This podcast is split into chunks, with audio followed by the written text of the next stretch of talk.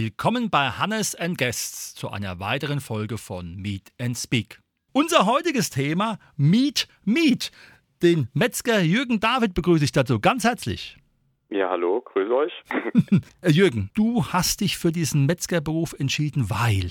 Oh, ähm, weil es eben so ein familiäres Ding war. Also ich habe da kein wirklich großes Interesse dran gehabt, bin ich ganz ehrlich. Das verwundert immer am Anfang, weil es ja dann doch ganz gut geklappt hat, glücklicherweise. Aber ich habe das eher aus familiärem Pflichtbewusstsein gemacht, so könnte man das sagen. Fünfte Generation Minimum, seit drei Generationen in Worms und irgendwie wollte ich, konnte ich meine Eltern nicht so richtig hängen lassen. Und deswegen bin ich Metzger geworden und stehe jetzt immer noch hier rum im Laden. jetzt ist ja Fleisch in der heutigen Zeit ein weites Feld. Ich sage jetzt mal vom Discounter bis zum Metzger, wobei äh, die Discounter werden immer mehr, die Metzger immer weniger. Auch das hat seine Gründe, die du ja vielleicht auch mal kurz erläutern kannst. Was macht für dich dieses ja, persönliche Kundenverhältnis aus, was natürlich dann auch heißt, ähm, ich muss anders arbeiten wie beim Discounter? Oh, das sind jetzt gleich ganz viele Fragen in einer. Also sagen wir mal am Anfang, warum ähm, gibt es immer weniger Metzger? Das ist ein Nachfolgeproblem, das ist ein Mitarbeiter, ein Fachkräftegewinnungsproblem.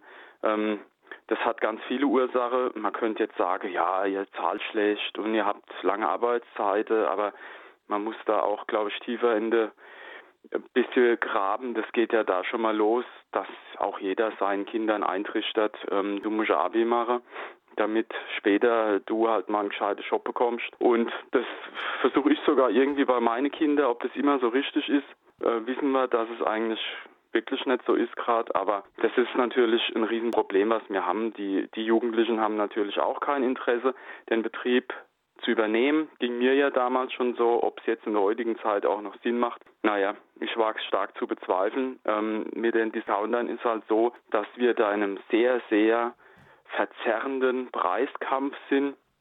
Bedeutet nicht nur, dass die aufgrund der Menge und sehr wahrscheinlich auch aufgrund einer anderen Qualität ganz andere Preise generieren können, sondern die haben schon immer Lebensmittel als Zugpferd eingesetzt, damit halt der andere Gramm da verkauft wird, ja, das ist eine Mischkalkulation und wir verkaufen eben kein Waschpulver oder ähm, irgendwelche T-Shirts im Wochenangebot oder Haribo Gummibären. Wir verkaufen halt eben nur Wurst und Fleisch und das halt auch in einem viel geringeren ähm, in einer viel geringeren Stückzahl und auch ähm, bestenfalls halt in einer deutlich stärkeren Qualität. Und in der Regel werden wir auch ganz anders Steuern zahlen, weil wir haben keine Holding und Stiftung hinten dran, sondern wir sind Einzelunternehmen oder kleine Mini-GmbHs oder irgendwas. Und dann läuft es natürlich alles ganz anders. Und hm. das verzerrt einfach die Wahrnehmung im Preiskampf. Die Leute denken, ähm, ein Metzger, ach Gott, wenn der ein bisschen teurer wäre, wäre das ja okay. Aber der ist ja teilweise doppelt und dreifach so teuer. Das Problem ist, wir müssen es leider sein. Sonst wird es uns auf jeden Fall auch nicht mehr geben. Und man sieht ja, dass den Metzgern nicht so überragend gut geht, dass die jetzt weiterhin ihre Geschäfte auflassen könnten. Ne? Mhm. Jetzt hast du ja schon ein Stichwort genannt, Qualität. Das ist natürlich ein riesiger Vorteil. Wie sieht es bei dir aus? Ich war ja auch schon mal bei dir zu einem Happening, würde ich mal sagen, wo es verschiedene Fleischsorten gab. Man wurde aufgeklärt, wo das Fleisch herkommt. Was ist da für dich wichtig? Und hat sich das im Laufe deines Berufslebens erst entwickelt, vom Züchter um die Ecke bis halt dann in ganz Deutschland oder Europa? Ja, das war ein Entwicklungsprozess über 30 Jahre. Also ich mache das jetzt 31 Jahre und habe im Prinzip angefangen als ganz normaler konventioneller Metzger. Das heißt, ich habe sicherlich etwas bessere Qualität eingekauft, möglichst frisch aus dem Bomser Schlachthof damals und habe daraus Fleisch- und Wurstprodukte gezaubert. Und irgendwann wurde halt mein Papa sehr früh krank ähm, ich war mit 21 dann schon Geschäftsführer und habe die Metzgerei dann mit 26 dann ähm, auch schon komplett auf dem Namen gehabt. Und haben natürlich die ganzen Kunden gesagt, ja, wenn da die Junge kommen, da wird sich ja ganz viel ändern. Und ich habe dann auch so gefragt, ja, was soll sich denn ändern? Die haben gesagt, ja, wir hätten gern natürlich Bio und nachhaltig und wie auch immer. Und da habe ich gedacht, naja, Klar, hätte ich jetzt auch so gedacht und so gesehen. Machen wir das doch einfach. Das Problem Problem war halt nur, dass ich mit in dem Zuge natürlich auch gleich die Preise deutlich geändert haben. Und eigentlich ganz viele Kunden, die das von mir eingefordert hatten, dass sich da in die Richtung was bewegt, ähm, direkt auch gesagt haben, ja, jetzt ist der Junge dran, jetzt wird alles teurer. Ne? Mhm. Wir haben da ganz viele Kunden auch verloren in dem Prozess. Gerade die, die es eingefordert hatten, das war so, eine, so ein Aha-Effekt. Und ja, ich habe dann irgendwann dieses große Glück gehabt, auf dieses Tri-Age Beef aufmerksam zu werden. Da war ich ganz vorne dabei in unserem Land und habe da auch gleich, ähm, ich sage jetzt mal, eine recht innovative Reifemethode entwickelt. Und das ist auch gut angekommen. Ich hatte viel, viel Presse gehabt. Ich war oft in der Zeitung oder im Fernsehen oder im Radio oder was auch immer. Und das hat mir natürlich geholfen. Jetzt war es natürlich so, dass ich auch deutschlandweit unterwegs war ähm, mit Tastings. Das heißt, ich habe über Fleisch philosophiert, ich habe verschiedenes Fleisch zum Probieren gegeben und am Anfang kam ich da halt ganz einfach nur mit nachhaltig um die Ecke. Ne? Ich habe gedacht, ja, das ist ja die super Qualität, wenn ich halt eben ein artgerecht erzeugtes Fleisch quasi in die Konkurrenz bringe. Ja? Problem war nur, was mir damals auch noch nicht so bewusst war, und das war so dieser Prozess, dass, und das ist so das größte Missverständnis, wenn es ums Thema Fleisch geht, dass jeder denkt, wenn ein Tier artgerecht gehalten wurde, dass es zeitgleich auch ein gutes Stück Fleisch ist. Jetzt kommt es darauf an, aus welcher Sicht man das sieht. Sieht man das jetzt aus einer nachhaltigen Perspektive oder sieht man das aus einer technischen Perspektive? Und die technische Perspektive ist halt einfach die Genussqualität ähm, und alles andere spielt jetzt keine Rolle. Und bei einem Tasting und gerade wenn es ein Blind Tasting ist, geht es natürlich um die Genussqualität. Ähm, die Story, die kannst du hinterher erzählen, aber erstmal geht es natürlich um die Konkurrenz im Geschmack, in der Zartheit, in der Sukkulenz, alles was es da so gibt. Und da habe ich leider Gottes mit meinem sehr nachhaltig erzeugten Fleisch oftmals maximal teilweise sogar nur im Mittelfeld abgeschnitten. Und es hat einfach den Grund, dass halt eben gerade jetzt im Bereich Bio wenn du Bio kaufst, kriegst du möglicherweise eine alte Kuh, eine junge Bulle, ein, ein, ein Ochse, eine Ferse vom Siementaler, vom Herford, vom Limousin, keine Ahnung von irgendwas. Aber du kriegst halt einfach Bio, ja.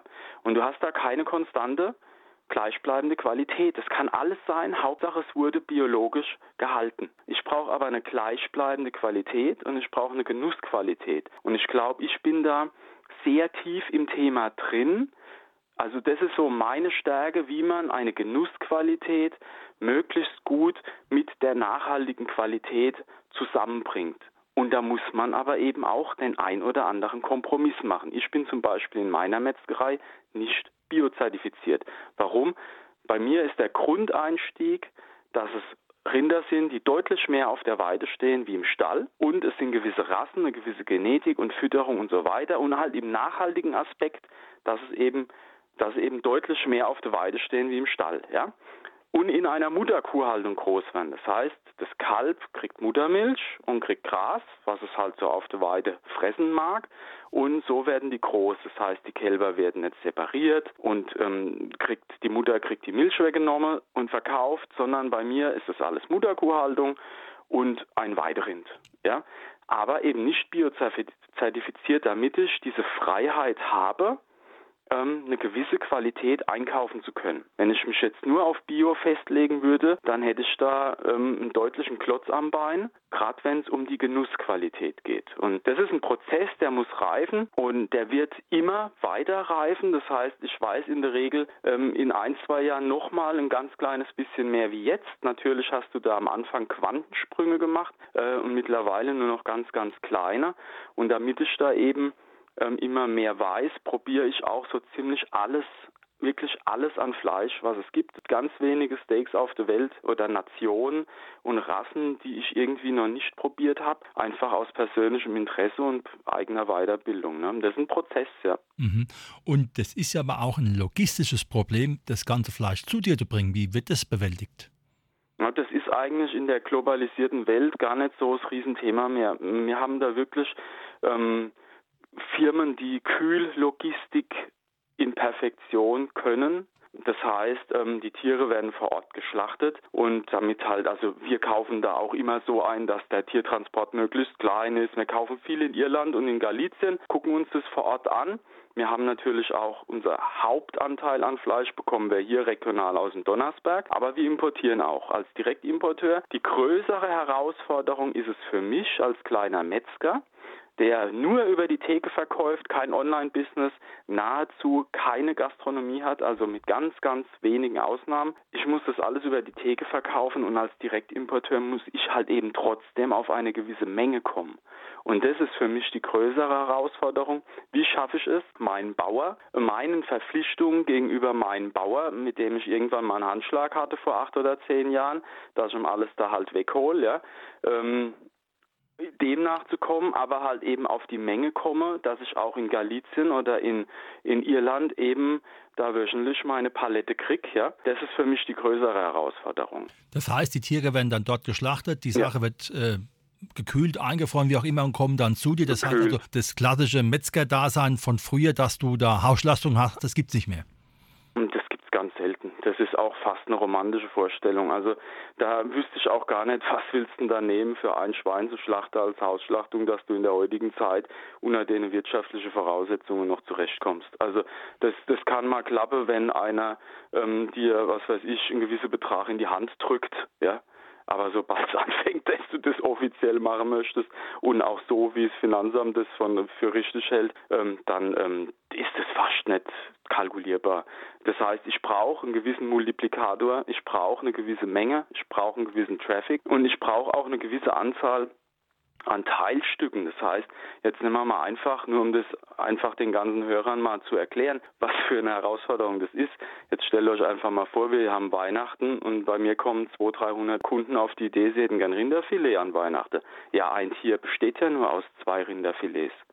Ja, wenn ich euch jetzt da einer vom Bär erzähle würde, dass das jetzt alles vom Donnersberg kommen wird, dann müsste ich in einer Woche 100, 150 Rinder schlachten mit einem Schlachtgewicht von vielen hundert Kilo. Ähm, wie soll das funktionieren?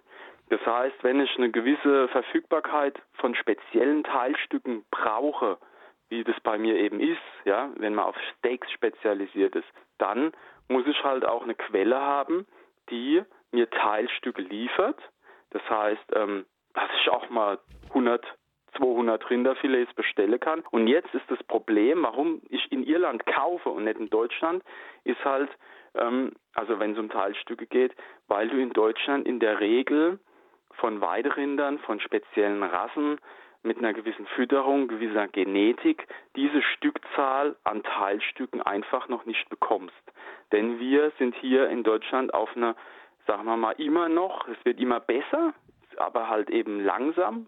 Bei Rindern dauert es immer ein paar Jahre, bis sich da was ähm, verändert, weil die eben auch ein paar Jahre brauchen, bis sie fertig sind. Ne? Beim Geflügel geht es relativ schnell, da kannst du innerhalb von ein paar Monaten die Welt verändern.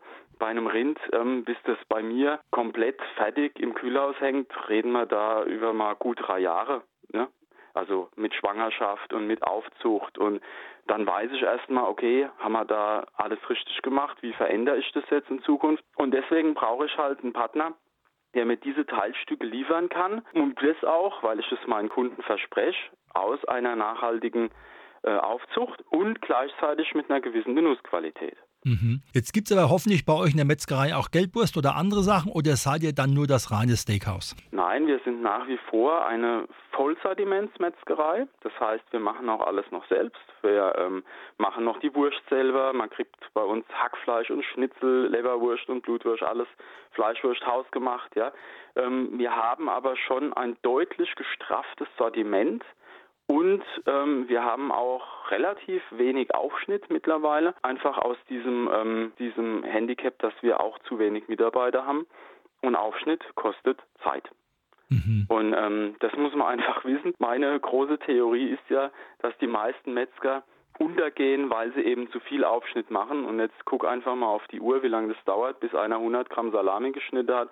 Und jetzt überleg da mal, wenn du von vornherein Mehrwertsteuer, Einkommenssteuer, Mitarbeiter und, das, und den Wert des Produkts abziehst, was da übrig bleiben kann, auf die Arbeitszeit, was die arme Verkäuferin plus Verpackung da jetzt geleistet hat. Also es ist ganz schwierig und äh, ich glaube, da wurde uns in der Berufsschule teilweise das Falsche eingetrichtert. Ich sehe die größere Chance im Fleischbusiness und deswegen mache ich auch 80 Prozent Umsatz nur mit Rindfleisch. Also das mhm. muss man sich mal vorstellen. Ne? Äh, dann kommt erst noch Schwein, Kalb, Geflügel und Wurst.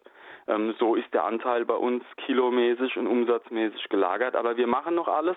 Man kriegt bei uns alles und wir geben uns auch bei jeder Leberwurst und Schweinemett und Hackfleischschnitzel die allergrößte Mühe, sei es Herkunft, sei es ähm, die Produktion ähm, aus Meisterhand mit Naturgewürzen, selbst gemahlen und gemischt. Ja? Also wir geben da alles und sind noch eine Vollsortimentsmetzgerei, aber absolut mit Fokus auf Steaks und Barbecue. Super.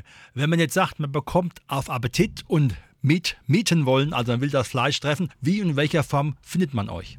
Man findet uns in Worms in der Bingerstraße 23. Wir haben auch da leider nur noch eingeschränkte Öffnungszeiten. Das heißt, wir haben Donnerstag, Freitag und Samstags geöffnet. Wir haben eine recht ausführliche Webseite. Wir haben einen ähm, ganz gut gehenden, für Vorortmetzger-Verhältnisse gehende ähm, Instagram-Kanal. Da kriegt man auch immer mal was mit. Also findet man uns hier zum Fleisch- und Wursteinkauf. Wir machen einmal in der Woche machen wir auch ein Steak-Tasting für um die 40 Personen. Ähm, entweder ist es eine öffentliche Veranstaltung oder eine Firmenveranstaltung. Da warst du ja auch schon mal zugegen, so haben genau. wir uns kennengelernt. Und ähm, erklären da extrem viel zu Fleisch und allem drum und dran und verkosten da natürlich auch ganz viel. Ja, so findet man uns hier. Ich kann nur sagen, sehr empfehlenswert auf alle Fälle das Tasting. Dankeschön. Ja, das war unsere Sendung Meet Meet mit dem Jürgen David aus Worms. Herzlichen Dank für die Auskunft und ich freue mich schon aufs nächste Mal, wenn es wieder heißt, alles geht rund ums Fleisch und wie soll es schmecken, dass der Kunde auch sagt, es war gut und du auch sagen kannst, ich kann davon leben. Sehr gerne. Vielen lieben Dank.